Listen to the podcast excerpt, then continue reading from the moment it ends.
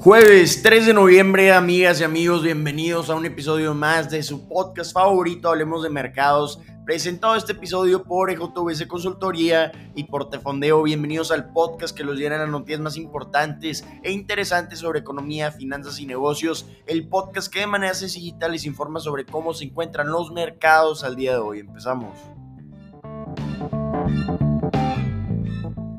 Empezamos hablando de cómo amanecieron los mercados. El día de hoy tenemos mercados con un tono rojo, con el Dow cayendo 211 puntos antes de la apertura o 0.66%, el S&P 500 cayendo 0.87% y el Nasdaq cayendo 1.15%. ¿Qué está ocurriendo en los mercados? Pues estamos viendo que están reaccionando a las declaraciones de ayer de la Reserva Federal y también del presidente de la Reserva Federal, Jerome Powell, con los incrementos, el incremento que decidieron tomar con la tasa de interés de Estados Unidos. La incrementaron 75 puntos base o 0.75%. Estaban viendo las declaraciones iniciales como si se fuera a tomar una política un poco expansiva. Entonces empezamos a ver que las acciones comenzaron a subir, pero después vimos los comentarios del presidente de la Reserva, Jerome Powell, y vimos que dijo que era prematuro comenzar a hablar de pausar estos incrementos de las tasas y que probablemente la tasa va a terminar siendo más alta de lo que se esperaba. Entonces vimos que también el bono del Tesoro de Estados Unidos a 10 años incrementó 0.13% a 4.18%. Entonces, esto es lo que va a estar determinando los movimientos de los mercados probablemente en las próximas semanas, esta edición de la Reserva Federal con la tasa de interés y también más los comentarios de Jerome Powell. Ayer terminó el Dow abajo 505 puntos o 1.6%, el S&P 500 cayó 2.5% y el Nasdaq cayó un 3.4%. ¿Qué vamos a estar viendo el día de hoy? Pues vamos a estar viendo datos de empleo en Estados Unidos, vamos a estar viendo cuál es la tasa de desempleo en Estados Unidos. Entonces, si vemos un buen número, probablemente se requiera todavía esta confirmación de Jerome Powell de seguir incrementando las tasas de interés. Hablando de criptomonedas, haciendo una pausa con los mercados accionarios, estamos viendo que todavía se encuentra Bitcoin encima de los 20 mil dólares se encuentra en los 20.083 dólares, cayendo en las últimas 24 horas 1.56%, claramente influido por la edición de la tasa de interés y los comentarios de Jerome Powell. Hablando de acciones que estamos viendo antes de la apertura, pues estamos viendo movimientos por resultados trimestrales, empresas que han presentado resultados antes de la apertura incluyen a Restaurant Brands, a Under Armour, Peloton, Moderna, Qualcomm, Roku, Booking, entonces estuvimos viendo muchos resultados trimestrales antes de la apertura, tuvimos que estudiar mucho. Entonces hablando de cómo presentó Under Armour, eh, están sus acciones incrementando un 4% antes de la apertura del mercado, pues presentó mejor de lo que esperaban los analistas en utilidades y también en ingresos. También recortaron toda su estimación que iban a recibir del impacto de un dólar fuerte y de costos más altos. Entonces esto emocionó a los inversionistas para el cierre del año. Western Brands, la empresa poseedora de Burger King, Tim Hortons y también de Popeyes, está incrementando su acción un 4% después de superar las estimaciones de los analistas.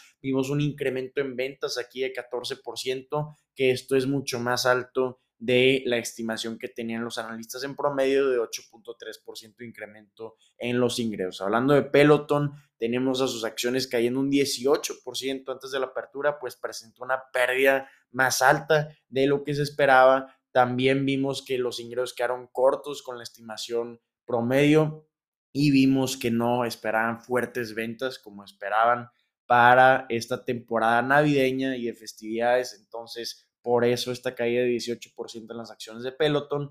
Hablando de Moderna, también presentó resultados trimestrales. Tenemos una caída en las acciones de Moderna de 12%. Reportó una utilidad por acción de 2.53 dólares, que esto está por debajo de la estimación promedio de 3.29 dólares por acción. También a diferencia de Pfizer, sorprendentemente, por mientras que Pfizer incrementó su estimación de ventas de vacunas, Moderna está recortando su estimación de ventas para vacunas, entonces esto fue lo que principalmente está afectando a su acción el día de hoy.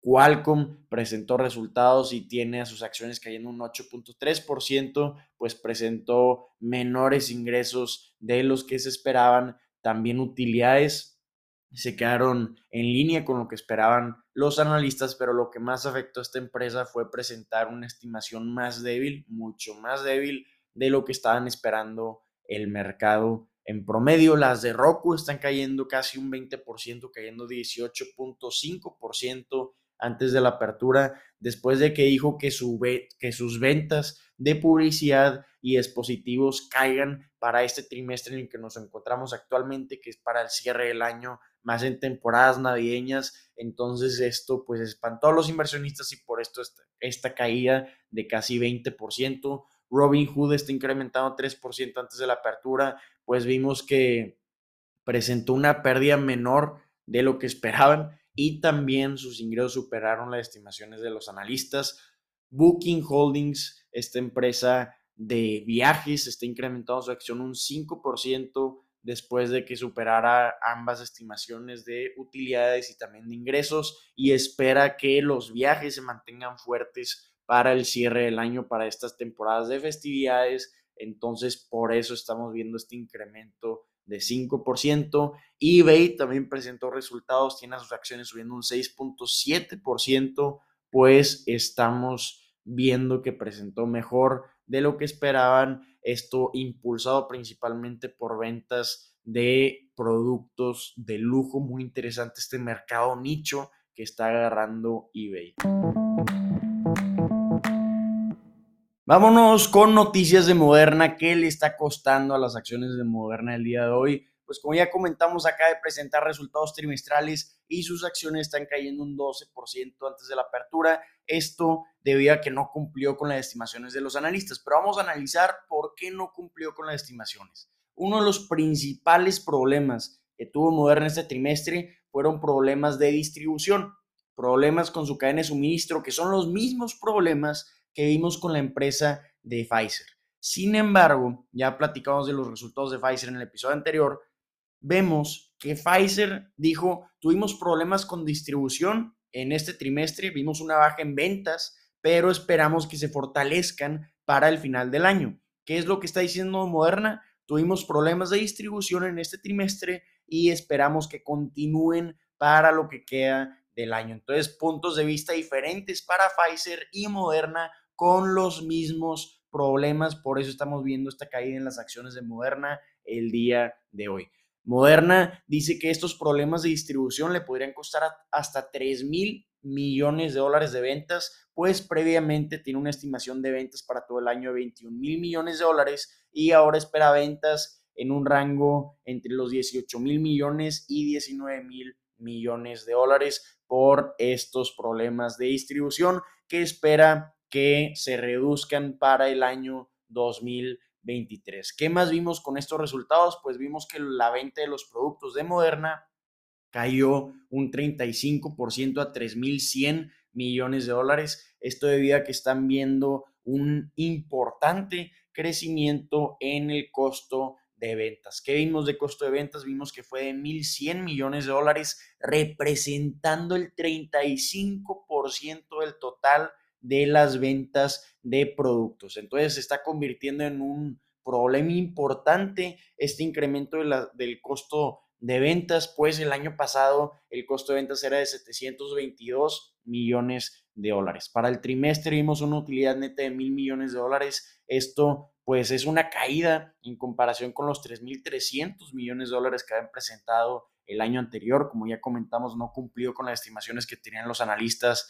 en promedio con utilidades. Y hablando de ingresos para la empresa, vimos ingresos de 3.400 millones de dólares, aquí quedándose un poco corto de los 3.500 millones de dólares que se, que se tenía de estimación. Estamos viendo que en el mes de octubre, recientemente, se aprobaron nuevas, nuevas vacunas contra el COVID y esto es lo que le está afectando un poco a la estimación de ventas para Moderna, pero fuera de eso, lo que podemos concluir es que va a ser interesante ver el cierre del año y comparar los resultados de Pfizer con los de Moderna para ver quién tiene la razón. Pfizer está diciendo, como ya comentamos, que no ve ese problema para el último trimestre del año y Moderna está comentando que sí lo ve. Son las mismas empresas, hacen lo mismo con este tipo de ventas, entonces vamos a ver quién tiene la razón.